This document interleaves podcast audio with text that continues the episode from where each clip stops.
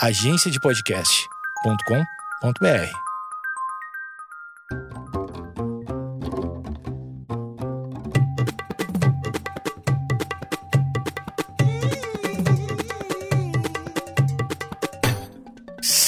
começando o coletivo de Najas. Eu não sei se eu digo mais um, se eu digo a, a despedida, a despedida depois do hiato, eu não sei, mas eu acho que antes de tudo é bom a gente apresentar quem tá hoje aqui. Uh, por favor, vamos começar pelo, pelo irlandês.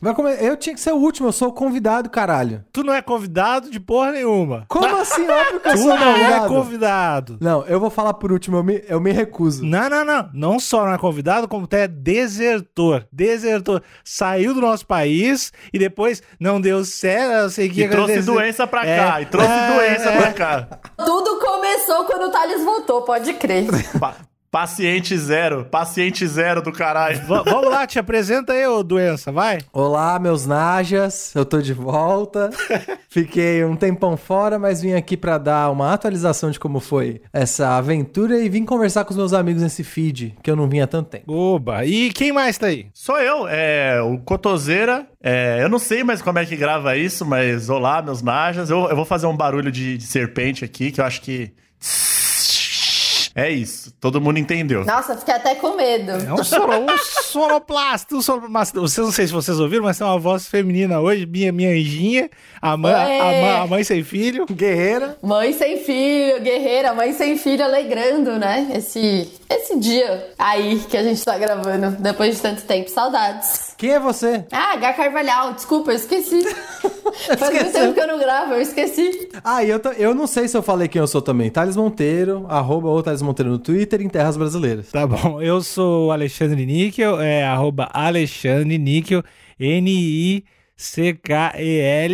E eu queria. Bom, vamos contextualizar a parada toda, porque faz muito tempo que a gente não grava podcast. E aí o Thales já vai explicar um pouquinho. O Thales iniciou também na parada do podcast do Coletivo de Najas. Aí ele falou: vou sair do país, vou usar drogas, não quero saber daqui, eu quero lá. Hoje tem mais supremacista branco perto de mim, vou sair daqui. Aí foi lá, foi. Aí a gente seguiu o podcast sem ele. E ele voltou, o anjinho, voltou o anjinho. Trouxe doença. Voltou com o rabo entre as Eu pernas. tô chorando, me ligou. Cara, posso voltar? Eu mudei, eu não sou mais o mesmo, tô mais tranquilo com o lance da bebida e tal.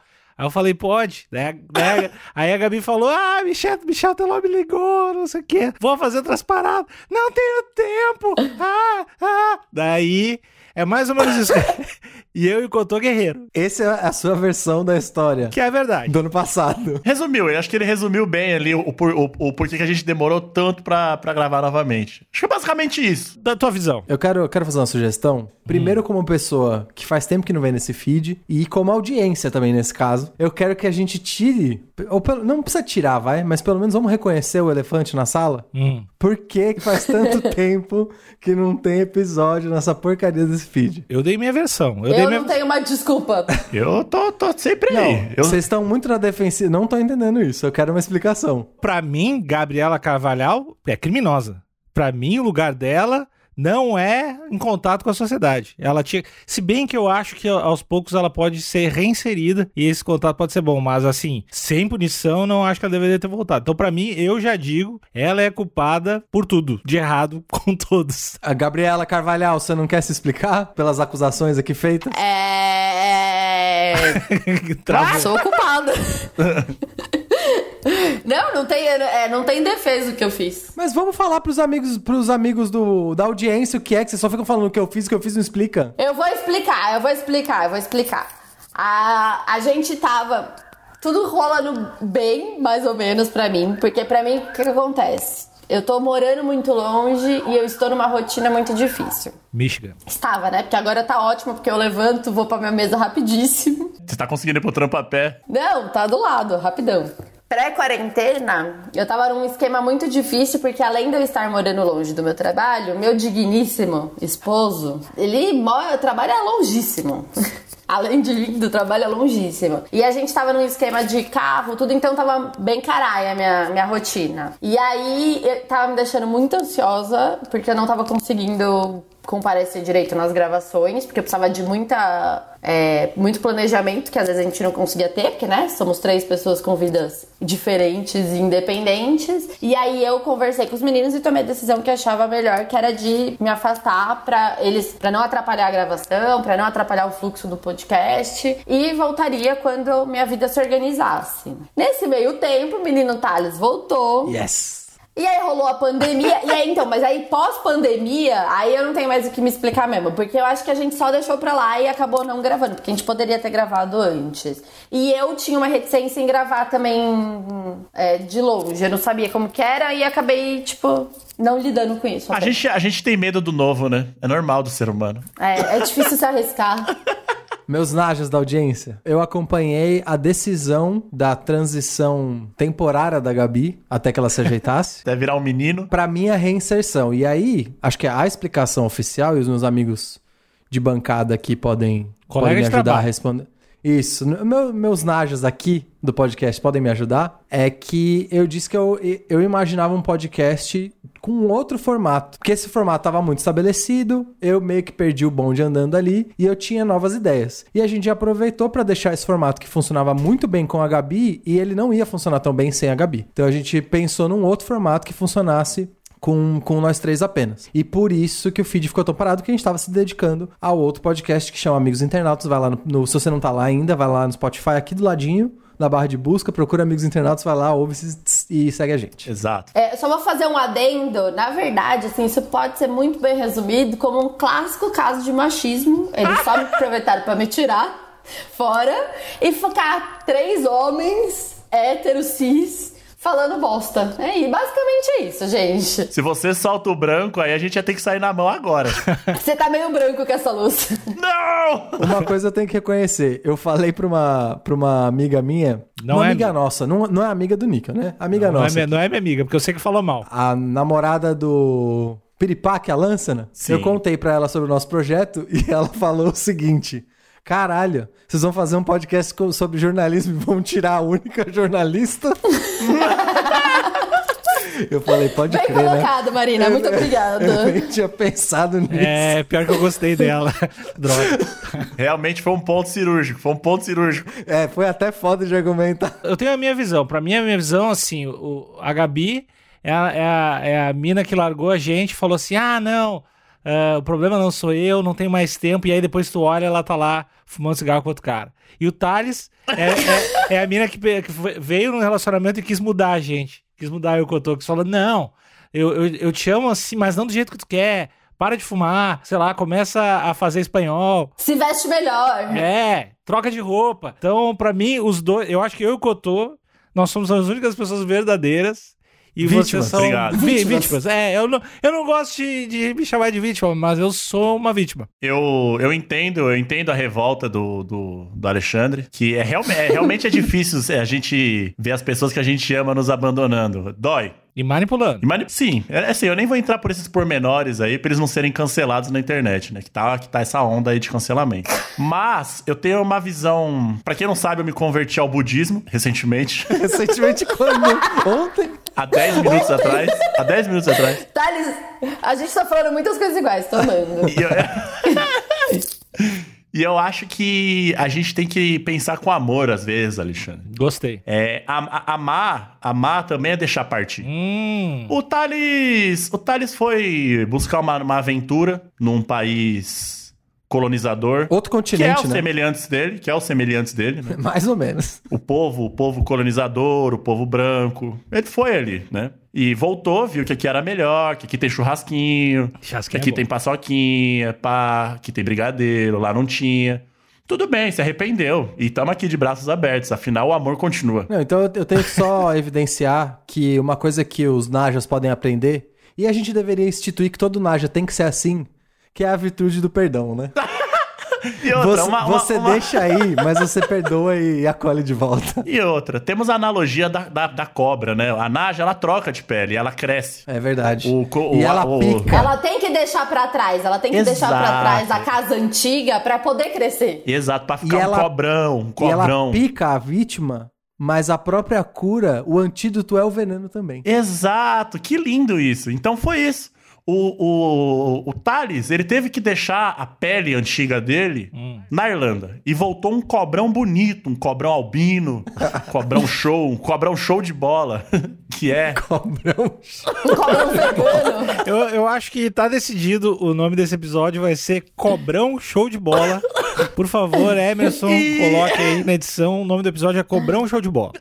E, e a Gabi também. A Gabi, quando a, a cobra ela se alimenta de um bicho maior que ela, demora pra fazer a digestão. E era isso que ela precisava. Ah. Ela precisava Pera. digerir a falta de tempo, Não, ela não, precisava de. Não, não, ele tá indo bem. pera, Ele, pera. ele não sabia o que ele ia dizer, mas ele tá indo bem agora. pera, pera. Deixa o guri Pera, brilhar. Você você tá dizendo que a Gabi era uma sucuri que comeu um boi? É isso que você tá dizendo? Exatamente. Só que esse boi, esse boi eram todas as coisas que o capitalismo nos impõe. Boa. Entendi. Que é uma casa maior, um trabalho longe, a gente não saber lidar muito bem com o tempo. O e carro tudo isso tá próprio. se- o carro próprio, um namorado lindo, É lindo. Entendi. Isso é que é capitalismo? difícil de É digerir. bonito demais. Entendi.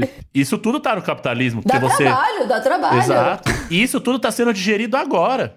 A sucuri Entendi. ela demora pra digerir. Então, Gabriela, Gabriela, pelo que eu tô entendendo, é uma vítima. É, a gente pode dizer que Eu sou uma ela vítima do sistema. É, eu, Exato. tô, eu tô, tô começando a achar que todo mundo aqui é vítima. Eu acho que eu também.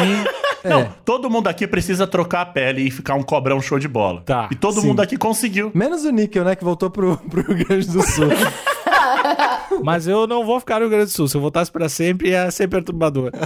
Gabriela, a gente entrou num assunto aqui que provavelmente não era o assunto do podcast, mas eu, eu gostaria, de, gostaria de saber a tua opinião. Tu tem algumas dicas pra, pra gente aprender a perdoar? Se eu tenho dicas pra aprender a perdoar, Isso, porque a gente tem o coração muito pesado e, e tem gente da audiência que não, não consegue perdoar. E, quer, e tu, como uma mulher sábia, provavelmente tem conhecimento. Tu é a psicóloga, psicoterapeuta e ufologista, deve ter algumas dicas. e mãe sem filho, né? Mãe Acima de filho. tudo. acho que o primeiro passo é você se perdoar.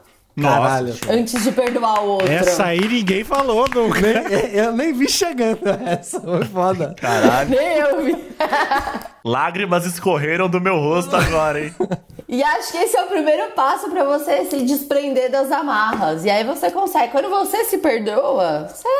Todo, todo mundo erra. Óbvio que tem, né? Uns erros meio foda aí que nem preciso falar. mas todo mundo sabe, né? Ninguém. Ninguém aqui é criança. Tá, tá fácil saber, né? As pessoas estão dando muitos exemplos ultimamente. É a galera que tá pegando pesado aí. Não adianta nem trocar de pele. Ah. que- É. Ninguém nunca Não, mais vai não dá. conversar no Instagram depois, da- depois desse mês. DM não tem mais DM. Não, agora é oi, Cotô. Eu falo foto da RG.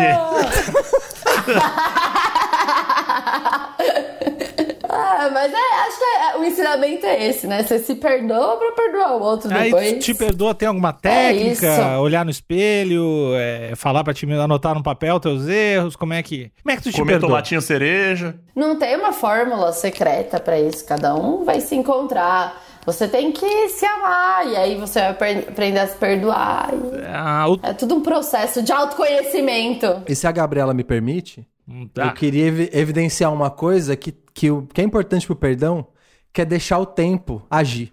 Hum. Porque o empecilho que parecia impossível de se resolver é, foi resolvido por uma pandemia. Quem viu a pandemia chegando? Só o tempo. E o Bill Gates. Também. é. Mas ele não sabia direito quando ia ser, né? Eu tô achando muito importante a pessoa desse, o integrante desse podcast que é menos rancoroso tá falando mesmo. Eu acho bem legal isso tá acontecendo aqui. É, mas é, eu também eu me converti na Irlanda. Aquela pele rancorosa, aquela pele dura, aquela pele que quase não sorria, aquela pele que também tinha cabelo, ficou na Irlanda. Ficou. E Ficou. aí voltou essa versão mais careca, É porque que, putz, afinal. Eu tenho uma explicação pra você, Gabi. Eu não queria assim, eu não queria dar esse exemplo tão óbvio, mas eu vou ter que voltar até pegando uma referência que é uma. Que eu diria que é, é um dos. É uma das. Inter, não é internas, eu diria que é uma das fundações desse podcast. Tal qual o Dado Dolabella. o meu rancor. o meu rancor e a minha violência é- era porque eu comia carne. Verdade, Era Tá bom, verdade. tudo bem. Eu tão citado da Dolabella. Me desculpa por essa falha, eu esqueci. O primeiro feminista brasileiro, né? Mais feminista que eu. Então foi isso, gente. Acho que são novos tempos, tempos de perdão. Depois dessa explicação, assunto encerrado. Vamos entrar no assunto do podcast, porque não tem mais o que discutir. Só pra finalizar, a gente pode colocar que o segundo passo pra perdoar é parar de comer carne? Eu acho que se tiver dando tudo errado, e se você tiver com rancor de gente da oitava série, sim. Beleza. Pare de comer carne. Thalito, Pois não. é, conta pra gente essa tua jornada longe. A gente pode. Jornada do herói, né? A jornada É, do herói a gente pode colocar lá como. pro, pro aeroporto, como é que foi? Desceu, Irlanda, pessoal da delegação junto, como é que foi? Pois é, eu, eu só queria, pra quem entrou, conheceu o podcast depois que eu fui embora, tem um episódio que eu falo da minha ida, né? Eu não lembro qual é o número, é, mas enfim. 12. Procura lá no feed. Você que lute. Mas a minha experiência durou. Acho que eu posso começar dizendo que a experiência durou menos do que o planejado, né? Como eu tinha. Eu não sei se eu cheguei a falar no episódio, mas é, estava previsto para que fosse no mínimo dois anos, possivelmente mais. E foram só, no total ali, quase 11 meses, sendo um ano no processo todo, né? Então isso já foi, acho que foi uma surpresa pra mim. E eu, uma das primeiras pessoas que eu vi chegando no Brasil foi a Gabi, eu fiz uma surpresa pra ela. Então ela também pode Incrível. dizer como foi. Foi uma feliz surpresa, Gabriela? Nossa, eu fiquei meio burra, demorei muito tempo pra entender o que tava acontecendo. Vou fazer um drop aqui no meio, que eu tava, eu e o Thales, a gente tava se falando frequentemente, né? A gente tava Toda conseguindo, semana, pelo semana. menos, sei lá, toda semana a gente se falava e por vídeo também, pelo menos de 15 em 15 dias a gente fazia chamadas e se falava pra se atualizar. E aí, umas duas semanas antes dele voltar de fato, eu tinha ligado pra ele. E aí, e, ta- e eu, assim, eu achei alguma coisa estranha, mas só depois eu percebi que tinha alguma coisa estranha. Porque a Flávia, mulher dele, não falou comigo. Tipo, ela deu um oi e vazou. Aí eu achei meio estranho, mas eu falei, ah, às vezes ela não tava se sentindo bem e tal. E o Thales, e a, e a, na a vinda do Thales estava planejada para pro Natal, né? Ele até ia chegar, eu não ia estar em São Paulo, a gente tinha combinado meio de se encontrar no ano novo. Mas não vinda definitiva, né? Não, era vinda pra passar o Natal, né? Pra passar o- as festas de fim de ano. E aí eu tava meio que esperando ele pra dali um tempo, mas de boa. Tipo, ah, beleza, vou conseguir ver meu amigo, feliz, tá? Que eu ia passar a- o, o fim do ano aqui em São Paulo. E aí um dia eu tô no trabalho, o Thales me manda uma mensagem: preciso falar com você por vídeo. Eu falei, bom. Vai ser pai. não, não é nada. Pra, pra mim não tinha outra opção senão que ele tinha engravidado a mulher dele. Aí eu desci no meu trabalho, fui pra uma salinha reservada, fui falar com ele. A hora que ele liga a câmera, ele tava no meu antigo trabalho, porque eu por acaso não contei que eu tinha mudado. Eu fui no prédio errado. Ah, Ah, que fofo. Ainda assim, eu dei uma bugada, aí eu falei, não, peraí, vem pra cá, mandei o endereço certo. E até então, falei, ele só mudou a data da passagem, chegou antes. Aí a hora que ele chegou, que a gente se viu pessoalmente, que ele me falou, ele falou, eu vim, e é pra sempre. Aí eu chorei um pouquinho, fiquei feliz, fiquei abraçando muito tempo eles dois. Eu queria surpreender todo mundo que tá aqui presente nesse podcast, mas infelizmente o Alexandre não tava, não tava em São Paulo nessa época. Você tinha voltado pro Rio Grande do Sul. E é um cara que não tem coração também, né? É, mas a- acho- o seu coração tava em outro lugar nessa época, né, Alexandre? é, tava, tava, foi, foi a season ruim ali, acho que. Foi, a- foi a fase ali. Caralho, foi pra baixo o gráfico ali, ó. Decaiu, a alegria não O tinha. no Thales, o Thales aparecendo não ia fazer nem cócega. Eu, eu também fiz uma surpresa pra você, né? Foi, foi, foi. E você, e você usou de artifícios que você usou outras pessoas pra me surpreender e, e funcionou. Manipulei. Manipulou. Eu achei que eu ia só no rolê, pá, comer um churrasquinho e tomar um Beer Nights. Quando cheguei lá, tava o, o rapaz no Energia Pura lá. Aí foi só felicidade, gritei. Foi lindo demais. Puta que pariu, Então, saudades. esse, esse motivo acho que é, pros, é muito importante pros Naras. Não sei se é muito importante, né? Mas eu imagino que é importante pros Naras já saberem que foi o nosso reencontro tão feliz. Foi lindo. Então, foi ótimo. E as experiências que eu gostaria de compartilhar aqui, acho que o, o primeiro foi: eu mudei várias vezes de casa ao longo de 2019. Eu, eu me desfiz de um Nossa. apartamento, eu me desfiz de um apartamento inteiro com os meus amigos, vendi coisa e tal. É, depois eu fui morar na casa dos meus sogros. Depois de morar na casa dos meus sogros, eu, enfim, levei minha vida inteira pra Irlanda. E aí me desfiz de todas as coisas. Quando eu tava na casa dos meus sogros, eu me desfiz de quase tudo o material que eu tinha. Eu vendi boa parte das coisas, fiquei com quase nada. Eu, eu levei 70% das coisas pra Irlanda e deixei só um, um pouco aqui, um pouco na casa da minha mãe, um pouco na casa da minha sogra. Quando eu cheguei lá, a gente ficou um mês e meio num hotel, então a gente meio que se estabeleceu num hotel e depois a gente mudou pra um apartamento definitivo. E quando a gente ficou sabendo que a gente ia voltar, no mesmo ano de 2019, a gente revendeu tudo de novo que a gente tinha comprado pra aquela casa, voltou pra cá, pra casa dos meus sogros, procurando apartamento pra se mudar novamente. Gente, que. E, mud... eu, e pra quem nunca se mudou, pra, pro ouvinte que nunca se Nossa, mudou. é a pior coisa do mundo. É a pior coisa do mundo é se mudar, velho. Sim, é foda, O mano. processo é legal, assim, quando você chega e você se estabelece é legal, mas a mudança é desgraçado. Talvez pegar cólera deva ser pior, Ah, mas. imagino, se... né?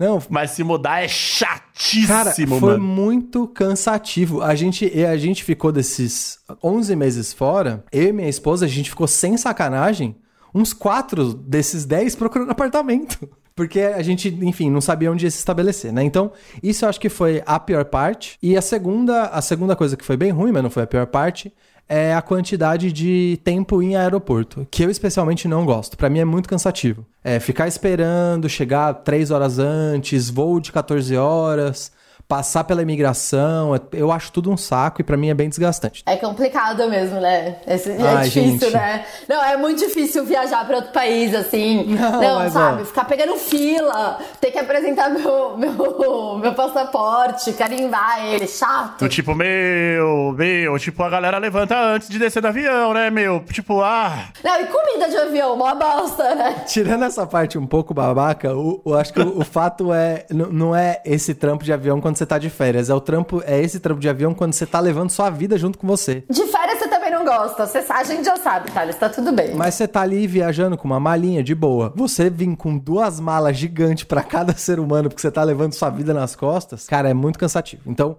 acho que de, de cara essas foram as duas coisas que eu não aconselho. Então, se você vai mudar de país, e nesse caso eu até aplicaria pra mudar de cidade também. Tem um espaço ali de no mínimo, no mínimo, um ano e meio, dois, pra fazer mudanças muito grandes. No mínimo. Não aconselho, ah, vou mudar e morar em outro estado durante seis meses. Cara, pensa bem, porque dá um trampo desgraçado. A não ser que você vá com uma casa pronta, né? Porque aí, minimamente. Exatamente. Então essa foi a, foi a primeira parte, enfim, e o lance do aeroporto, né? Agora as partes e no- acho que teve a parte que a gente preveu, do tipo, o clima ia ser diferente, o trabalho não foi muito diferente, porque eu tava indo com a minha equipe, então meio que fazia a mesma coisa. E a única coisa diferente é que contratar gente que fala outra língua é, é peculiar. Você- fazer uma entrevista de emprego com um gringo, e aí o gringo não é. ele- a, a primeira língua dele também não é inglês. Primeira língua dele é indiano. Aí, cara, é tudo mais complicado. Então, mas essa, essa parte estava meio que resolvida. Mas o que eu fiquei surpreso, e aí eu queria a opinião dos meus amigos aqui do podcast, é que eu fui, numa, eu fui morar numa cidade do interior que eu meio que não sabia exatamente o quão interior era. Porque era a maior cidade da Irlanda. Só que, cara, é tipo Campinas com uma vibe Florianópolis, assim. É tipo, é tão pacata quanto Florianópolis do tamanho de Campinas. Tudo fecha cedo, o povo lá não trabalha depois das 5, 8, 9 e meia não tem mais ninguém na rua. E, cara, isso foi bem ruim. Eu não sabia o quão, eu não antecipei o quão ruim seria. E eu queria saber se vocês, na minha situação, teriam a, a mesma reação ou não. E olha que você é um cara que, que é caseiro, não é um cara que a gente pode dizer como um baladeiro, né? Não, quanto eu acho que especificamente balada eu gosto. Especificamente balada, mas eu não sou realmente muito de sair. Você não é da, da rua, né? Você não é não da sou rua. da rua, ba- não sou da rua. Mas você não é do dia também, né? Você é muito mais da noite do que do dia. Exatamente. Tem esse ponto, tem esse ponto Exatamente. principal. É. Isso tem a ver com a falta de melanina? Porque talvez isso seja uma- um, um, um rolê de, um rolê de se preservar também. Olha, eu acho que não, porque os europeus lá tinham bem menos melanina do, melanina do que eu. e eles viam um, fre, um fecho. Fecho? Eles viam um. Freixo. Freixo, Freixo, deputado. e- Eles viam um quadradinho Um, de um sol. lequinho! Exatamente. Eles viam um tequinho de sol, já tava todo mundo de regata competindo pelo, pelo espaço de sol. Então acho que não, não tem a ver com a melanina, não. Mas, cara, eu ia, eu ia achar desesperador, velho. Porque agora nessa, nessa quarentena não tem ninguém na rua. E eu acho muito estranho, velho. Não tem movimento, sabe? Eu me sinto muito, sei lá, tipo, nu- num lugar muito deserto. Eu preciso ver gente, sabe? Não porque eu preciso interagir com as Mas pessoas. por que, Cotô? Nem, nem tá acontecendo nada. Tá tudo Ah. bem, tá tudo voltando já. Acho que é só no seu bairro aí. Verdade, né? Não, mas eu- ia achar muito estranho, sabe? Muito estranho. E, e, e, e sei lá, porque eu também sou muito mal acostumado de viver em São Paulo. Então, pra mim, tipo, ah, dá 10 horas, se eu quiser comprar um, um soro pra passar no nariz, eu atravesso a rua e tem uma farmácia aberta, tá ligado? Essa é a parada mais legal. A gente não tem, talvez o Nick eu tenha mais noção, porque ele veio de uma outra cidade, né? Tipo, apesar de ser uma capital, tudo. Não tem nada igual São Paulo, até onde eu sei, né? Pelo que eu conheço um pouco e pelo que eu falo. Eu acho que a gente não tem muita noção do quão mal acostumado a gente é. assim. Total. Eu já tive alguns choques, e olha que eu né, nunca nem morei fora, mas só de passar períodos em outras cidades. E, tipo, não ir pra praia, porque ir pra praia, beleza, você já entra no outro clima, mas assim, sei lá, períodos que eu passei no Rio, períodos que eu já fui pra Campo Grande, que eu fiquei lá, é meio. Você fica. Tipo, eu fui um dia comprar gelo no posto, 9 horas da noite, e eu não achei um posto aberto, velho. Tipo, isso em São Paulo é inconcebível, né? Você não. Você nem cogita não ter um negócio aberto, você nem cogita não entregarem um gelo pra você, tipo, um bagulho básico. Não, fora que, fora que você pede por aplicativo, o bagulho chega, né? É, exatamente. Alexandre, dá a sua opinião aí. Não, isso pra mim é a parada que eu mais notei quando eu fui morar em São Paulo, que é tu consegue comprar um bode e uma bazuca às quatro da manhã, onde quer que tu esteja, por- e ainda vai ter concorrência, vai ter um lugar que vende bode mais barato, outra bazuca metade do preço também. Então, uma das coisas mais... Na verdade, cara, sendo bem sincero, se pá, é a única coisa que me vem na cabeça, além de contatos profissionais, que São Paulo tem de, de muito superior, assim, às outras cidades. De diferencial, né? É, Também. assim... O resto é escala. Te- Tem uma coisa também que eu acho que. E aí eu, eu acho que não é o caso de Porto Alegre. Pelo pouco tempo que eu já tive aí. Você tá comparando com Porto Alegre, né, Nick? É, na verdade, assim, com todas as principais capitais, assim, acho que isso não tem outra cidade que tenha tanta diversidade de comércio numa grade de tempo tão alternativa. É, então, eu acho que tem essa parte da, da disponibilidade, que, igual você falou, né, das 4 horas da manhã, mas pelo menos em Porto Alegre eu sentia, e, e a- até em outras cidades da Europa que eu sei que, que são bem menores que São Paulo, mas ainda tem, que é pelo menos assim, o tipo de coisa que você gosta de fazer existe, só não tem 10 como tem aqui em São Paulo, mas existe. Na Irlanda, dependendo do tipo de coisa que você gostava, simplesmente não tinha lá.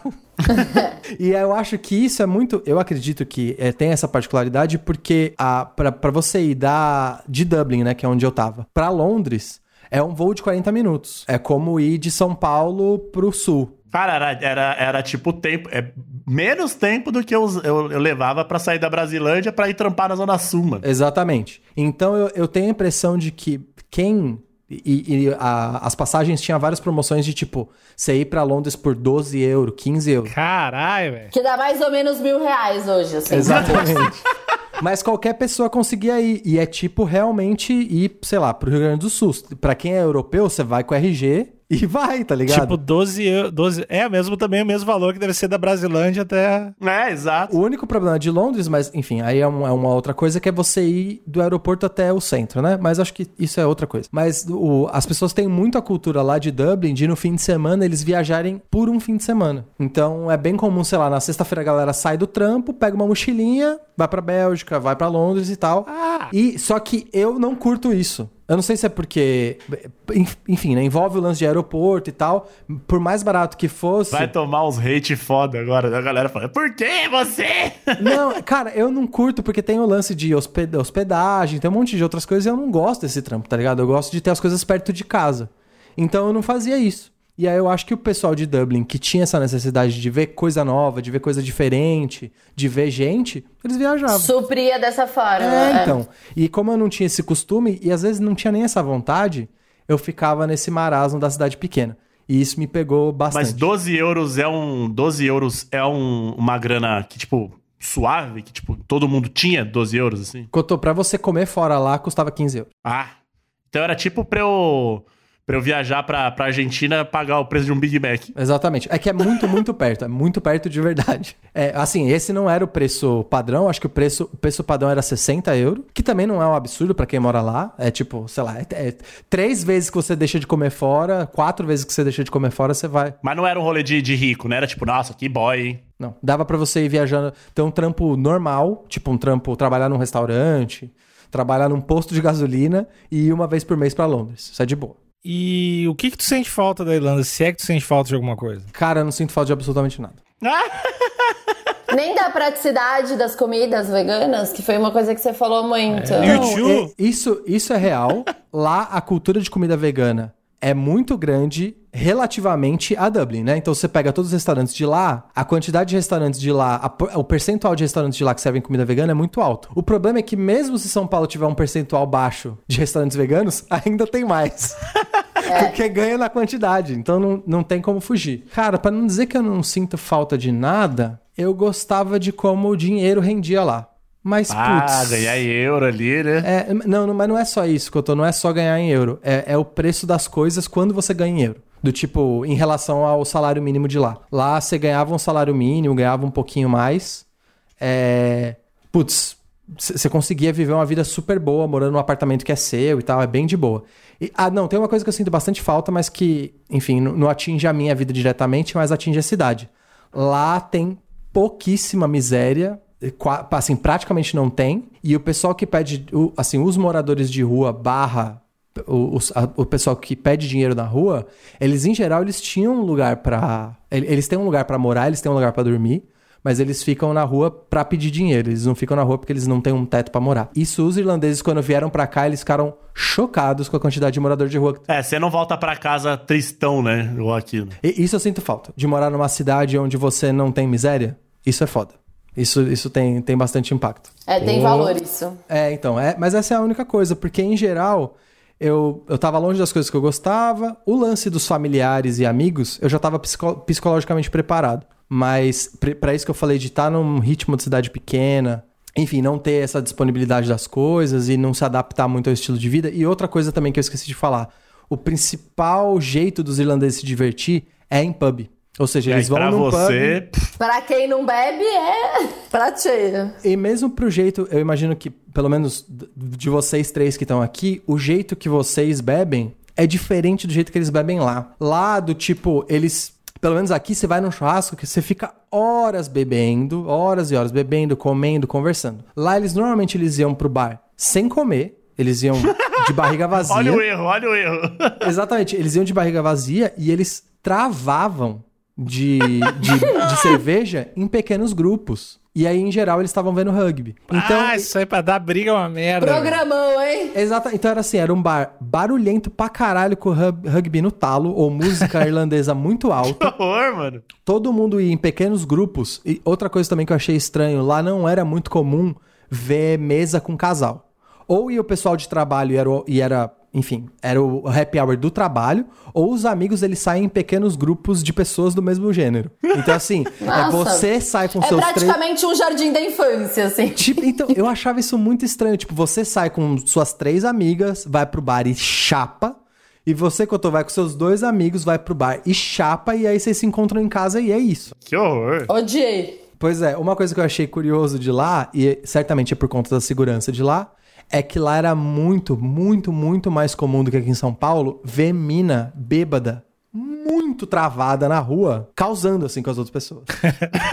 Ah, isso é muito chato, velho. É que assim, em geral a gente vê cara fazendo isso aqui em São Paulo, né? Não. É, por conta do as- machismo e pá, Não, mas, tipo mas eu- assim, ver umas minas já jogando sapato num carro, isso aí é normal pra caralho, velho. Em São Paulo não é não. É, as minas têm medo, Nick. Ah, porra, eu não sei, eu já, eu já vi essa, eu já vi essa mina, tá na minha cabeça, porque eu já vi ela tantas vezes, em Ô, tantas Gabriela, séries. me ajuda aqui. Empurra, empurra o É, não, garçom, gente. empurra o garçom, dá um soco num cara nada a ver. Tá, mas então, mas tá falando em coisas de lugar fechado. Na rua, travada. Em frente de festa, toda vomitada. Porra, essa mina tá aí, cara. Não, mas tá sempre com uma amiga, tá sempre. Não, é- é- eu entendi o que o Thales quis dizer. Mas a amiga, a amiga que já tá ficando com o cara, tá só longe, dando uma, dando uma cuidado pra ver se ela não entra num táxi. Ó, ô Nick, eu acho que você tá pensando na Vila Madalena, naquele bolinho ali que só tem rico com um monte de segurança em volta. Naquele quarteirão. Você não vê essa mina na, na Casa da Luz ali, no centrão de São Paulo? É, não, na Augusta. Até na Augusta você não vê, gente. Então, na Augusta eu acho que já vê, é isso que tá dizendo. Desse jeito, sozinha. Você vê travesti ou prostituta que tá fingindo que tá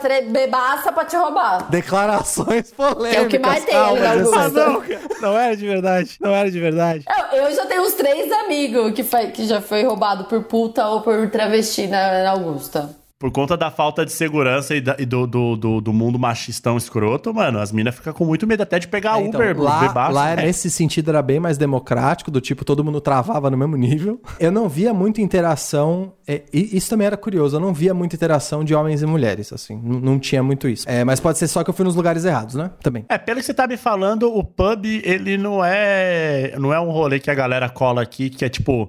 Ah, a galera vai bonitinha, cheirosa, pra tomar uma brejinha, trocar uma ideia e dar uma flertadinha. Não, a galera vai pra chapar e é isso, ponto final. Eu sei que eles existem, mas eu não fui. São os pubs que eles já. Eles têm meio que uma pista de dança, então não é exatamente só um pub. Tipo, não tá passando.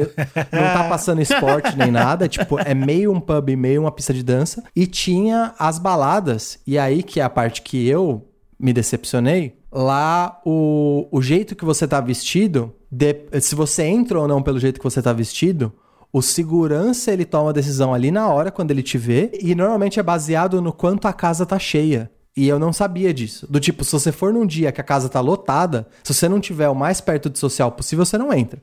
Se não tiver quase ninguém, eu já eu passei por essa experiência. Eu tava, tava com a Flávia, a gente tava no calçadão, umas 10 horas da noite, a gente passou num lugar que parecia que tava tocando um rap, um hip hop. E eu falei, putz, tem uma festa aqui, um outro dia eu quero, vou trocar uma ideia com segurança ali pra ver se eu posso entrar com essa roupa. Aí eu falei, oi, e aí, boa noite e tal. Eu posso entrar com a roupa que eu tô agora aí? Pode falar como é que você falou em inglês? Ah, Não. por favor.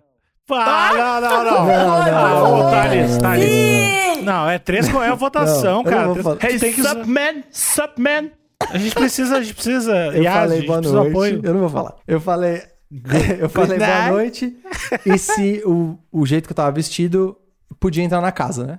Daí ele falou. Look my clothes, man. Look my clothes. Can I? Can I? Aí ele falou: hoje você pode. Não tem quase ninguém. Entra aí. Eu falei, como assim hoje? Ele é, depende muito do dia.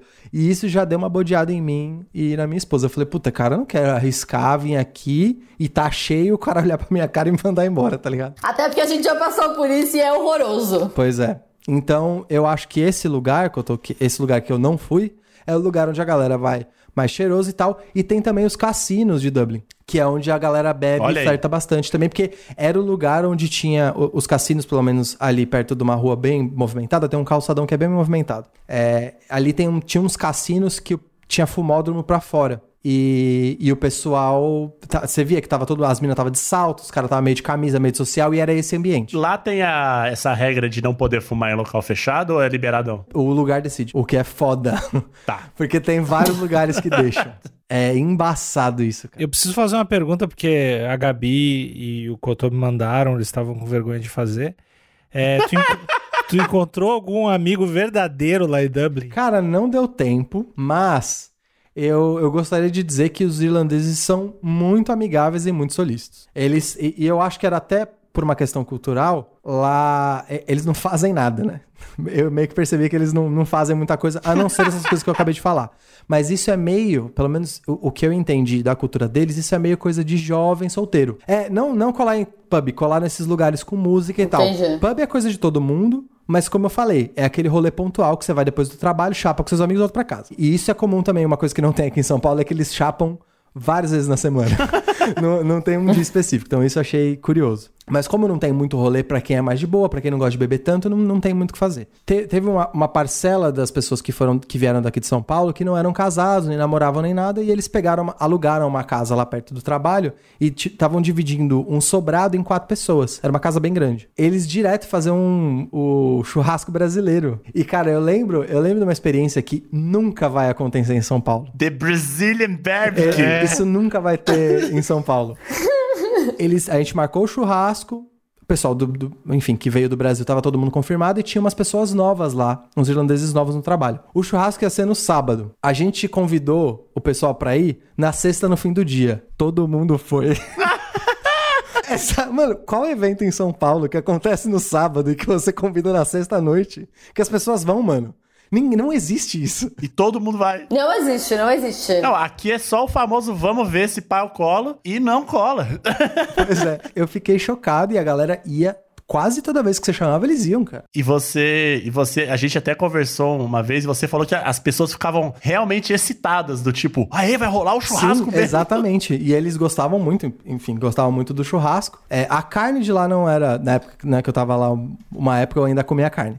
A carne de lá não é nada excepcional, nem perto daqui do A Brasil. época que você era violento, né? A época que você era bem violento. rancoroso. O, o pessoal, mesmo não sendo uma carne incrível, as pessoas adoravam. Então, acho que assim, é realmente mérito dos irlandeses que eles estavam super abertos a, a conversar com a gente a realmente fazer amizade. E uma das coisas que eles mais sabiam, principalmente por ser 2019, eles estavam muito ligados no que o Bolsonaro tava fazendo aqui no Brasil. tipo, muito Ah, ligado. Ah, que E delícia, eu hein? lembro que sempre entrava em dois assuntos. O Brexit, que tava pra rolar, e as merda que o Bolsonaro tava fazendo, principalmente o lance... Assim, quando eu tava lá, quando eu tava fazendo amigos, foi o lance da, do, do fogo na Amazônia. Que o Leonardo DiCaprio botou fogo? Exatamente. E, e que parece que faz seis anos isso, né? Foi, tipo, ano passado, nessa mesma época do ano. e eles estavam... Enfim, eram esses os assuntos. Então, e uma galera começou a fazer aula de português. Então, não, não sei se é a fama dos irlandeses, mas várias pessoas voltam falando que os gringos em geral são frios, distantes. Cara, não é verdade. Os irlandeses são muito solícitos e super abertos a fazer amigos. Ai, que legal. Tem gente preta lá, Thales? Cara, não. Não. O que mais tem na Irlanda, tem realmente pouca gente preta, mas é porque eu, eu acho que a imigração do povo, a- do povo africano acontece em outros países europeus que não na Irlanda. Então nem dá pra dizer que lá é um, é um, é um povo racista, porque como não tem ninguém pra praticar o racismo, não tem como, não tem como ter essa métrica. É que é muito importante dizer que lá eu não sou branco, né? Você é latino, né? É, exatamente. E lá, e lá, lá nem- ninguém hesitava em, em saber que eu era latino. Ninguém ficava em dúvida assim. Ah, será que ele é branco? Não, latino, ponto final. A minha esposa, que tem olho claro, e ela é até mais rosada, porque eu sou, eu sou meio amare- amarelado, né? Mas ela que é rosada, ela passava Ela por passa fácil. italiana. Não, passava fácil nada. Não? Ela passava, ela passava por italiana do sul ali, sabe? Que tem aquela meio cara de grego, que é o italiano bronzeado. Sei. Então, ainda assim, também ela beirava no, no latino. Caralho, então a galera lá é tipo translúcida. É porque eles são, eles são descendentes direto do, do povo que é o branco original, né? Que é o inglês. É tipo uns Conor, é só uns Conor McGregor lá, né? A raiz é os brancos raiz, Exatamente, né? porque os, os, os nórdicos, enfim, a galera que é muito pálida, eles já consideram como outro, o branco, o original branco é o dente torto, nariz esquisito, cabelo branco, olho azul. E, Gente. tinha, e só tinha isso lá. Mas, mas alguém te tratava de algum jeito bizarro por causa disso? Por tu não ter, sei lá, sei lá. Então, é- era isso que eu ia falar. Não porque lá tem muito, muito brasileiro e por algum motivo, eu, eu não sei exatamente, mas é, eles não tinham tanto preconceito em relação aos brasileiros. As brasileiras tinham uma fama estranha entre os irlandeses mais cabeça fechada, assim. Eles tinham a imagem de que a brasileira ela ia pra Irlanda pra achar um marido rico e acabar casando e ficar por lá. Então tinha essa fama de, de aproveitadora. Os brasileiros, nem tanto, o que eles pareciam que eles realmente não gostavam eram dos chineses mesmo. Lá tem mais chinês do que, do que qualquer povo africano e eles não curtiam, cara. É forte. Que horror. E era um preconceito tipo assim, ah, os chineses vão cagar na rua, que qual era, tipo, nem tu falou, as brasileiras, os caras achavam que elas iam casar com os caras ricos e eram interesseiras. O que, que os caras falam do chinês? O chinês vai bater no meu carro? O que, que o chinês vai fazer? Eu não posso falar por, enfim, por quem Eu tá não lá há posso- muito eu não tenho tempo, local né? de fala chinês. Não, é, não, eu não posso falar por quem tá lá há muito tempo, porque talvez quem tá lá há muito tempo viu outras facetas do preconceito. Mas a que eu vi é que, assim, subemprego, tipo, emprego de faxina, etc, etc, era pra chinês. E eles tinha muita briga entre gangue de chineses. Caralho. então eles mano. também eram famosos por brigar muito entre si. Cara, um bagulho que eu jamais imaginaria, velho. Gangue de chinês. É, era, era relativamente comum ter umas notícias do tipo, cara, um chinês faqueou outro em tal lugar, não vai lá porque lá é meio perigoso. Então a- a- o, o preconceito era tipo, ah, essa galera vem aqui trazer violência pra cá. Exatamente, eles vêm aqui e, e para eles emprego é só o subemprego. Entendi. Então era mais isso. Agora um ponto importante. Hum. Você saiu do Brasil praticamente solteiro, namorando, e foi um homem casado. Uhum. Exatamente. Conta pra gente como que foi esses primeiros meses de matrimônio em mudança, né? Esse foi o ponto, acho que isso independe da Irlanda, mas esse acho que foi o ponto mais positivo da viagem inteira, porque eu e a minha esposa a gente teve muito tempo pra passar junto. Ah, eu acho que depende um pouco sim, Thales, porque tipo, se você tivesse casado aqui, eu acho que você não teria. Você não ficaria tanto É, colado é. nela, né? Porque vocês se mudaram juntos, né? E o cara pegou uma pandemia na sequência, o cara não dá. o- Meu, a mina louca pra ter um tempo fazer um negócio e o brother não sai Não, de essa, perto. cara, agora. essa parte foi. A gente, a gente tava preparado pra que fosse super difícil, porque a gente só ia ter um ao outro, né? Mas, cara, foi super bom. E a gente viveu, eu acho que a gente antecipou várias, vários conflitos ou várias conversas que teriam ao longo de anos de casamento por estar lá só nós dois. Então foi ótimo. Intensivão, foi intensivão casamento. Foi intensivão, mas foi um intensivão super bom. E eu acho que é porque justamente a gente tava no gás, né? A gente queria fazer dar certo, já viveu tudo de uma vez e foi muito bom. E a gente percebeu o quanto pensar parecido nas coisas que a gente pensa parecido é um adianto. Assim, como decidir coisas da casa, como decidir planos pro futuro. A gente pensar parecido nisso, f- cara, foi um adiantaço. Eu acho que se a gente não tivesse só esse ponto, já seria três vezes mais difícil. Porque a gente ia ter muito conflito, a gente não ia conseguir decidir as coisas. Então, nesse ponto foi ótimo. E agora a gente, acho que por conta da Irlanda, a gente se dá muito bem com um convívio intenso, assim, de olhar pra cara um do outro 24 horas por dia, durante vários dias seguidos. Eu acho que a gente, a gente aprendeu, a gente faz isso como se, assim, fosse um negócio bem trivial. Então, nesse ponto foi realmente bom. E língua, e, a e língua, a língua lá foi suave? Tipo, Porque você, porque você disse que, no, que inicialmente a, a sua, sua digníssima teve algumas dificuldades, né? A- a- Até você, né? Então, eu tive Não, eu não acredito. Se, se o Thalito falar que teve dificuldade em inglês, é, eu só vou saber que ele é mentiroso. Só isso. Se ele teve dificuldade no inglês, eu não posso sair do país. Eu fui muito confiante com a minha fluência no inglês, né? A Flávia fala, mas ela fala, fala um pouco menos do que eu. Só que eu fui confiante até demais num ponto que quando eu tava no trabalho, eu desenrolava pra caramba. Até porque eu sabia o vocabulário, assim, voc- vocabulário de trampo não é super ah, complicado. job, call, target, Work, oh. Apple, Exatamente. game, game, coffee time. thumbnail. Nos primeiros dois meses, eu não, não senti muito. A Flávia já sentiu de cara. E pra ela, chegava num ponto dela fica, chegar em casa cansada. Por, ah, puta, falei inglês o dia inteiro, fiquei pen- fal- pensando pra falar o dia inteiro, tô cansado. O que pegou pra nós dois é, depois de um tempo, quando eu fui tentando fazer ami- amizades, ou eu fui tentando me conectar com as pessoas que só falavam. E, e às vezes não eram nem irlandeses, tá? Às vezes era, como eu falei, um paquistanês, um francês que tava lá por acaso. Mas eu queria me expressar só em inglês era. Eu tava contando coisas que eu sabia que tinha graça, eu sabia onde tinha graça e eu sabia que era uma história legal. E eu contava a mesma porra da história e todo mundo ficava com cara de tacho. Porque o jeito que você se expressa em inglês é, tu, é tudo diferente. Meu maior medo de mudar de país, eu vou falar, eu sou engraçada, eu sei que eu sou engraçada, eu sou uma pessoa engraçada, só que eu não sei ser engraçada em outra língua. Pois é. E eu acho que essa é a maior dificuldade. Porque quando você não pode usar a palavra jonjolão, é complicado mesmo. É complicado. Às vezes, numa narrativa, o jonjolão ele é crucial pra, pra piada. É, então, é, aí tinha isso. Eu acho que assim, eu conseguia ser eventualmente engraçado, mas uma coisa que eu, eu detestei, um dos caras trabalhava comigo, ele adorava o jeito que eu tirava sarro das coisas. Quando eu ia zoar alguém ou alguma coisa, o jeito que eu falava, que era muito enfático e às vezes usava umas palavras engraçadas, ele adorava. Então eu fiquei. é, é, o meu humor virou esse humor meio de, de bully, sabe? Exatamente, eu odiei isso. Eu falei, cara, eu não quero ser conhecido pelo cara que é engraçado quando zoa os outros. Esse não sou Você eu! saiu daqui pra virar um valentão da Irlanda, mano. Ele virou o Chandler, foi basicamente isso. Então, nesse sentido, é, foi a barreira que eu encontrei em me expressar do jeito que eu gostaria e não ter e não conseguir ter as reações que eu esperava ter. E no caso da Flávia é que ela ficava tão cansada de falar toda semana que quando ela tinha que interagir socialmente em inglês, ela às vezes simplesmente não queria, mano. Ela falava, ah, é sério. Chega dessa afim." porra. Exatamente. E isso às vezes até desmotivava ela de sair do tipo, ah, vai ter só gente que fala inglês. Puta, deixa quieto, vai lá. Eu vou na próxima. Então isso impediu. Mas eu, eu gosto de acreditar que isso ia durar um tempo. Isso tinha tempo pra acabar. Mas eu, enfim, não cheguei lá. Ah, é costume, né? Eu queria, fora a língua, eu queria apontar uma coisa, um evento que aconteceu que me deixou especialmente decepcionado. Eu não sei nem se eu contei isso pra vocês. Algum de vocês aqui leu Harry Potter na, na adolescência? Não. Não. Tá, A gente tinha mais o que fazer, né, Thales? desculpa.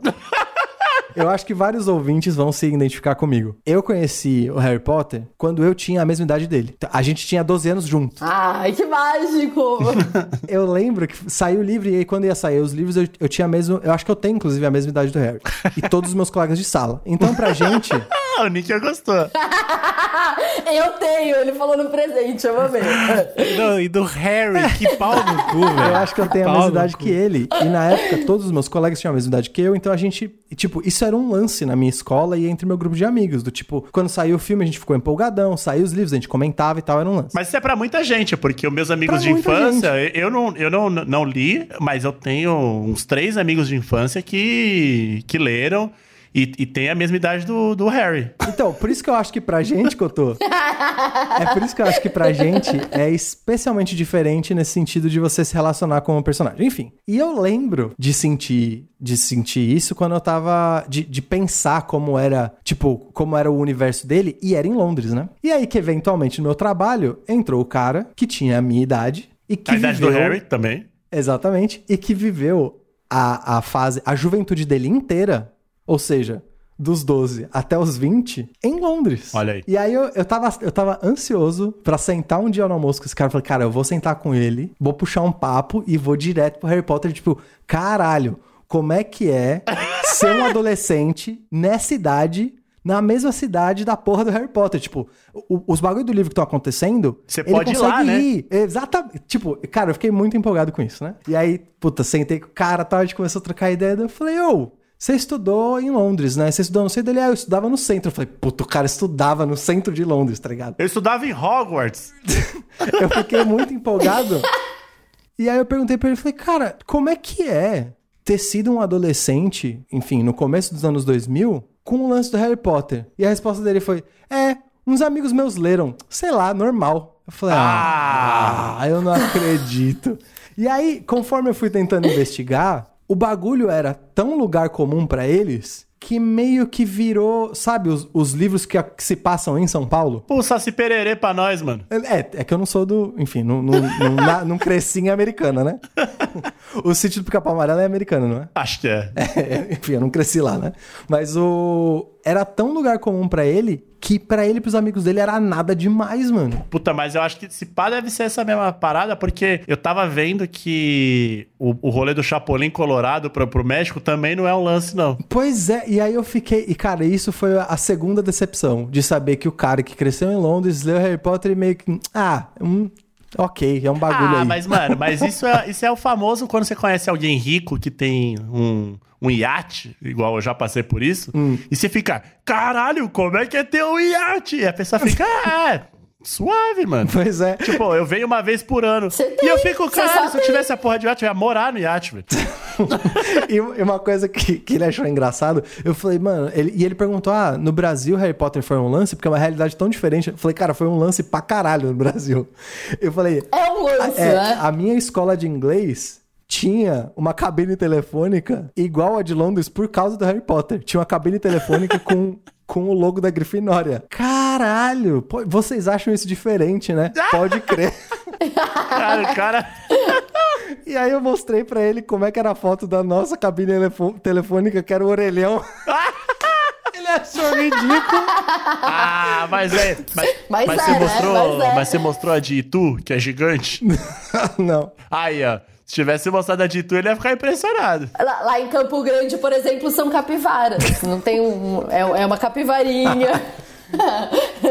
Humor. Enfim, aí essa foi a minha segunda decepção. E aí a barra que a gente teve que enfrentar lá também foi o frio. Eu acho que eu lidei melhor do que a Flávia, mas. É que você gosta de frio, né? Mas não o frio desgraçado, né? É, o frio de lá não é desgraçado, porque não desce muito além de zero.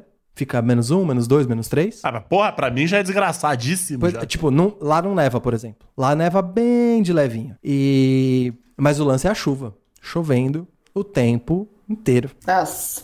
Que, que vida horrorosa. Eu imagino a tua resposta, mas mesmo assim eu vou perguntar. Tu não foi em nenhum evento esportivo lá? Ou do tipo? Cara, não fui. Os eventos que estavam tendo lá, que eram relacionados ao esporte, era algo. Tá ligado a FIFA Fan Fest? Sei, Então, sei. Quando a gente tava lá, tava tendo a Copa Mundial de Rugby, né? E tinha coisas parecidas com a FIFA Fan Fest. Mas evento de. Assim, primeiro que eu não lembro, eu acho que.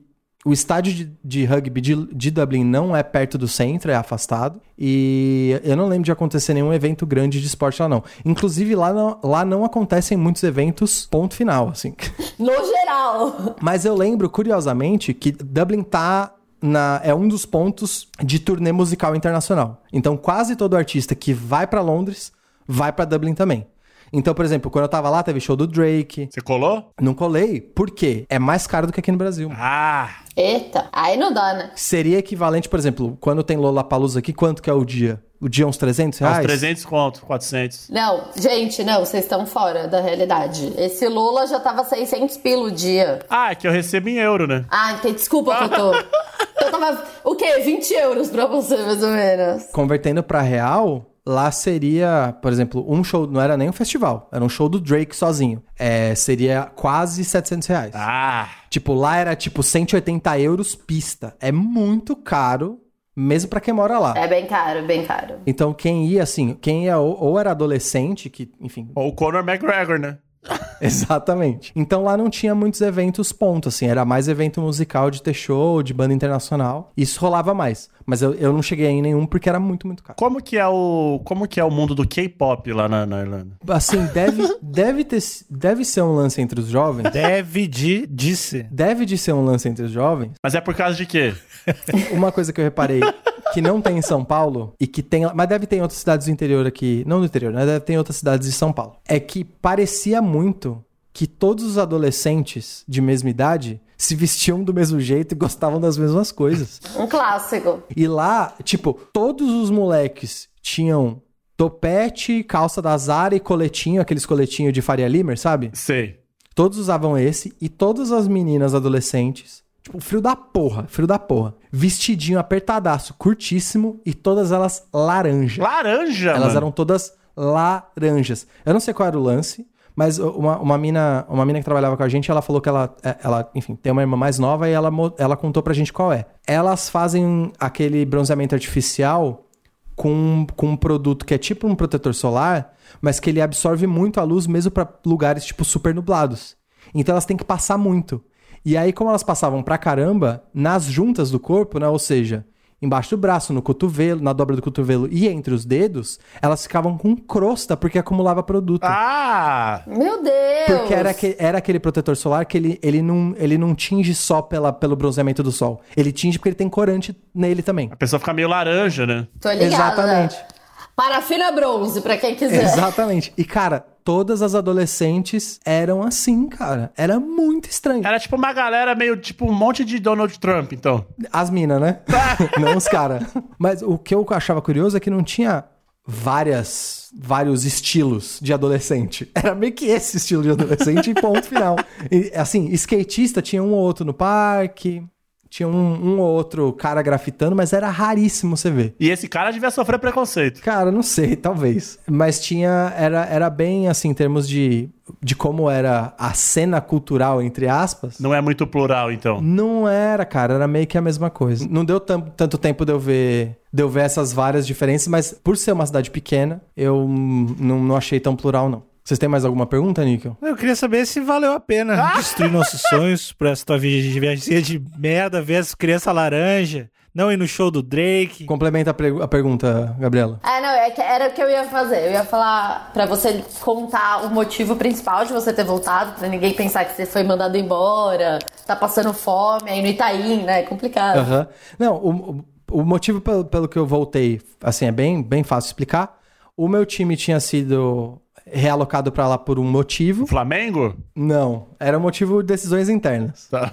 E a empresa decidiu mudar. É, inicialmente a gente teria. A empresa teria quatro times diferentes lá, operando. Que seriam de médio porte, assim, seriam times de 10 pessoas. E aí um dos times se destacou muito e a gente conseguia contratar muito bem lá. Então a empresa decidiu focar nesse time que a gente conseguia contratar bem. E que, a gente, e que foi um time que se deu bem. E agora não- só tem esse time e esse time sozinho tem 50 pessoas. Caralho. E, e aí todo, e aí todos os outros times, todos os outros três, né, voltaram para São Paulo. Foram realocados de volta em São Paulo. Entendi. E aí, a- assim, pessoas que não estavam tão felizes em suas vagas foram realocadas. E quem estava bem, eu fui um desses casos, eu só continuei fazendo a mesma coisa que eu fazia em São Paulo, fazia em Dublin, voltei a fazer em São Paulo. Então esse foi o motivo. E agora complementando, é, com o níquel de valeu a pena e se você encararia outra experiência, não Dublin novamente, mas qualquer outra experiência, tipo, na empresa pra outro país, que acho que é uma boa. Muito, muito pertinente. Então, assim, eu acho que valeu a pena a experiência, mas quase não valeu. Acho que é muito importante eu dizer isso. Quase não valeu, porque o tempo que eu fiquei lá foi curto demais. Talvez se eu soubesse que eu fosse pra ficar 11 meses e não dois anos, não isso talvez mudaria minha decisão de não ir. Porque é muita mudança de um jeito muito drástico. Ou eu colocaria outras condições pra ir, do tipo, a minha casa fica aqui, eu quero uma casa paga pela empresa lá e eu fico esses 11 meses e volto. Então, a minha, acho que a minha negociação seria diferente. É, serviu, serviu principalmente pra uma para duas coisas, na verdade. Não, não foi uma coisa só, não. A primeira coisa acho que foi o lance do casamento. Acho que foi muito, foi uma feliz coincidência, porque se a gente não tivesse ido pra fora, eu, eu demoraria mais tempo pra casar.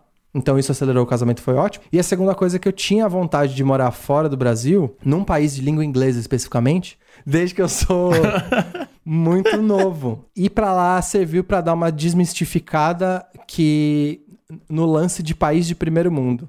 E acho que foi, nesse sentido, foi um banho de água fria, porque é, se você colocar numa balança país de primeiro mundo versus uma megalópole como é São Paulo, pro meu perfil de pessoa, a megalópole ganha. Ser país de primeiro mundo simplesmente não é o bastante. E classe social também, né? Exatamente. Dado a minha realidade. Isso é bem importante dizer. Dado a minha realidade, eu prefiro estar numa metrópole do que simplesmente mudar para um país de primeiro mundo. Agora, se você é um mendigo, É. vale muito mais a pena morar em Dublin que você não é um exatamente. mendigo. Porque Inclusive, tá aí uma dica pra todo mendigo que tá escutando o podcast. Pegar uma promoção no peixe urbano aí. Exato. Vai pra Dublin. Super viável. Ah, é meritocracia, né? Só, se você. Só depende de você. Só correr atrás, E mendigo. eu acho, inclusive, que a gente, pro pessoal que tá ouvindo aí, que quer mudar seu status social, haja rápido, porque o passaporte brasileiro tem uma ótima reputação no mundo até 2018.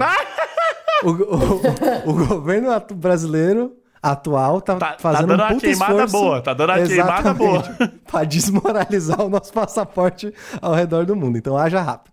Essa, essa é a minha dica. Críticas políticas. sobre mudar de novo, dependendo de qual país seja, minha, minha resposta vai mudar de toparia muito pra nem fudendo. Assim, bastante. Mas você ainda estaria aberto pra, pra essa experiência, né? Óbvio que com mais condições, talvez. Exatamente. Eu estaria muito aberto, especialmente, assim, de novo, se fosse um país de língua inglesa, eu acho que eu, eu teria um pé atrás de, por exemplo, França, Alemanha. São línguas que eu tenho nada de intimidade, porque eu sei que teria esse nível a mais de dificuldade. E dependendo do país também. Se for de novo, uma cidade pequena, eu já pensaria várias vezes. Agora, se meter um Xangaizinho, um Pequim, aí Então, eu não. De novo, Falou. né? Tem o lance do, tem o lance do chinês envolvido nisso, né? Do, da, da- do ah, mas todo idioma. mundo fala inglês lá. E lá é muito quente, Gabi. Lá é muito, muito quente. Na China? Nos lugares que a Gabi falou, né? É, Pequim e Xangai. Eu achei que tava falando de tudo. Achei que tava falando da possibilidade do Não, Thales não, pra não. Não China. tem essa possibilidade. Não, Não? tem essa possibilidade. E outro planeta? E outro planeta? Outro planeta? Não. Eu curto muito a Terra. Baseado em nada, né? Não, baseado nos outros planetas que eu sem conheço. parâmetro, sem parâmetro. É, Eu, os, planetas, os outros planetas que eu conheço parecem ser uma merda. Você já conversou com alguém que morou em outro planeta? Não, que morou Então, não. então Mas é eu, tô, muito eu fácil. tô aberto sim. Eu aconselho e eu finalmente senti na pele o que várias pessoas falam, o quanto é superestimado morar fora do Brasil. Mas é experiência válida. É uma experiência bem válida, exatamente. Mas a- a- se eu pudesse voltar no tempo e preparar o Thales que tava indo pra Irlanda, eu falaria, ó, vai preparado psicologicamente, a cidade é, a cidade é meio chata, você tá preparado pra ficar no marasmo um aninho, dois aninhos? É que tem um fator complicado também que você nunca tinha visitado, né? Normalmente talvez seja uma boa opção, assim, passar uma semaninha antes. Vai uma semana de férias. É, que acho que isso ajuda, Outra né? coisa curiosa que São Paulo nos dá, assim, aos montes, que é aqui em São Paulo, você pode meio que escolher seu grupo de amigos, do tipo, ah, tem uma galera que é meio X, não quero. Tem uma galera que é meio babaca, não quero também. E aí você vai selecionando seu grupo de amigos. Lá é muito doido como assim, se a pessoa fala a mesma língua que você e teve a infância no mesmo, na mesma geografia que você, vocês já são meio amigos. assim. Já é do seu grupo de zap, já. Isso é muito doido. Você simplesmente, depois de seis, sete meses, ter alguém que você fala de uma música, sei lá, você fala de Faustão e a pessoa fala o louco, você fala, caralho, pode crer. A pessoa Ai, que sabe que eu tô. delícia. A pessoa sabe do que eu tô falando. Eu provavelmente ia achar esse cara um otário se eu tivesse em São Paulo. Tipo isso. E você não só percebe isso no seu grupo de amigos, mas quando você conhece outros grupos de amigos de brasileiros, né? Que você fala, caralho, não faz sentido essa galera andar junto, tá ligado? Então eu acho que isso também é uma, é uma vantagem de São Paulo que a gente não se liga. E Cotô, chegou agora, ligaram pra ti. Cotô, Carlos Otávio, aqui é da, da agência, da tua agência onde você trabalha.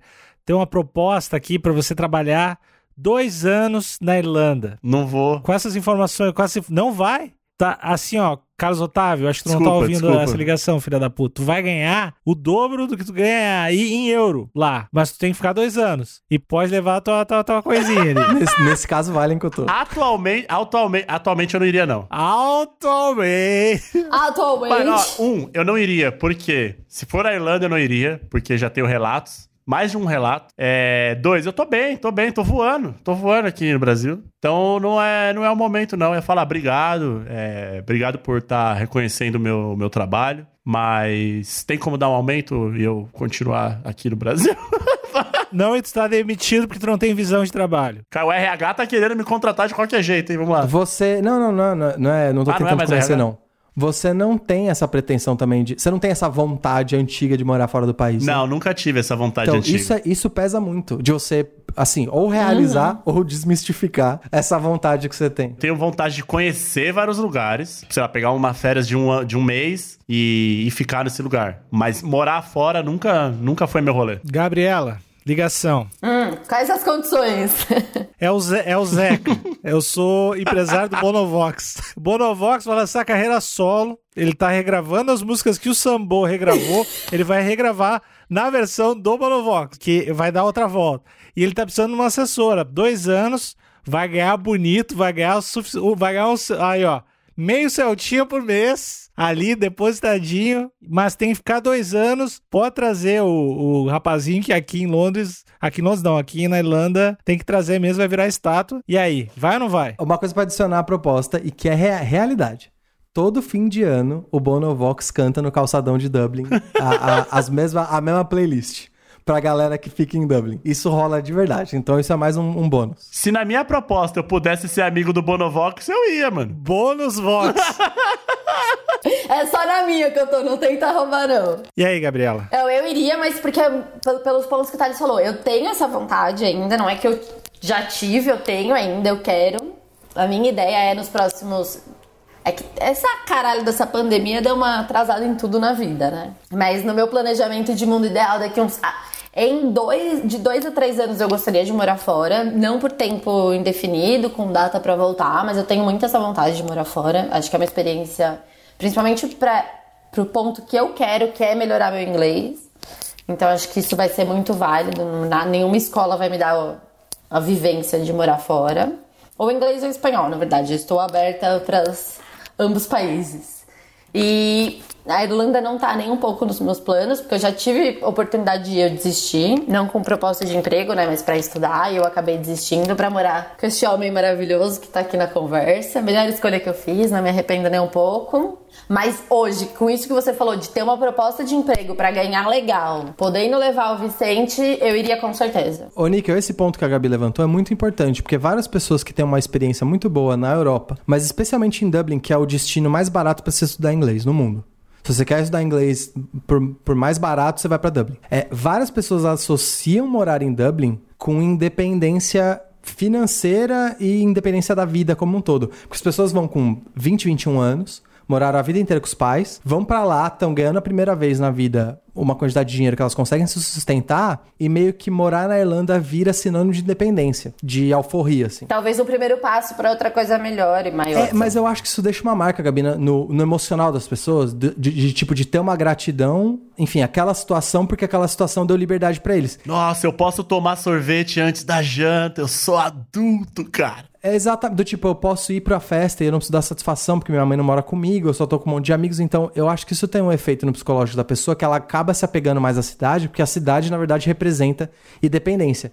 E, cara, eu posso dizer com muita propriedade, se você já é independente no lugar onde você tá, você não vai se sentir mais independente na Europa. Tipo, não vai. Ah, não, mas eu acho que assim, na atual conjuntura, indo com um salário legal, é só você Sendo fazer amiga do conversão. Como eu pretendo voltar pro Brasil, sendo amigo do Bonovox. Não, fazendo uma conversão geral. Hoje, você morar em qualquer país que você ganhe em dólar ou em euro, é o melhor jeito de você fazer um investimento para longo prazo, para você, tipo, sei lá, beleza, trampa dois anos pra caramba, volta com uma grana e aí você pode talvez investir no seu sonho, fazer alguma coisa desse gênero. Então eu acho que eu toparia por esses motivos. Não é, não é tipo, se eu escolher por livre e espontânea vontade, eu não iria pra Irlanda. Talvez ficaria um pouco menos de dois anos, mas eu acho que, tipo, nessa conjuntura faria sentido pro que eu quero pra minha vida. É, não, nesse sentido valeu a pena até para mim, porque apesar da gente ter da gente ter, enfim, lá a Dublin tá passando por uma crise imobiliária, né? Os aluguéis lá são muito caros. Então, tipo, lá eu, eu pagava, era insano. Se você convertesse para real, era quase um quarto cozinha, assim, era quase um, um estúdio. Uma kitnet. Exa era quase uma kitnet, só não era uma kitnet porque tinha um quarto grande que tinha uma cortina separando. Era super fofinho, era super novo, mas era uma kitnet. Se eu convertesse para real, daria algo em torno de 7 mil reais.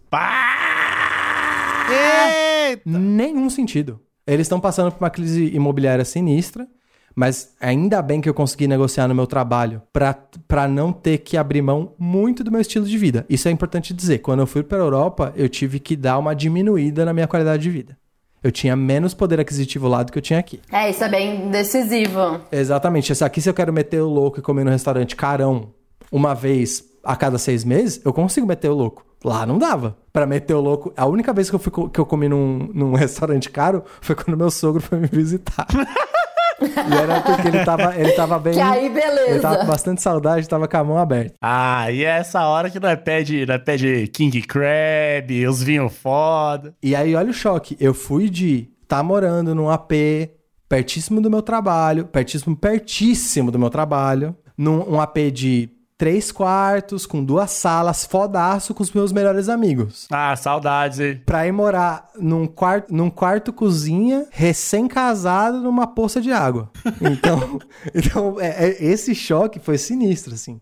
Então é, é, é, é, bom levar em conta, mas com o dinheiro que eu consegui guardar, guardar de lá foi o dinheiro que eu mobilei meu AP aqui. Então, realmente tem, tem essa dimensão aí. Acho que é isso, né? E o mais importante é que é uma, uma, nova, uma nova cobra, né? Saiu aquela pele velha. Voltou, Deixou lá. Tu não tá mais tão agressivo. É, não tá agressivo. Pois é, voltei vegano. antes. La- Eu, eu lavei minha alma. Faltou um cobrão, um cobrão show de bola, mano. Gabriela Carvalhal, últimas considerações antes de tu ir embora. A melhor coisa que aconteceu em 2019 foi o Thales ter voltado. Nada me deixou tão feliz em 2019. Foi incrível, eu fiquei muito feliz. Eu senti. Foi muito ruim ele longe, eu senti muita falta, porque também foi disso, foi de morar junto e ver todos os dias pra falar uma vez por semana por vídeo, né? Basicamente isso, porque cada um tem sua vida, o fuso horário, tudo, então foi muito difícil.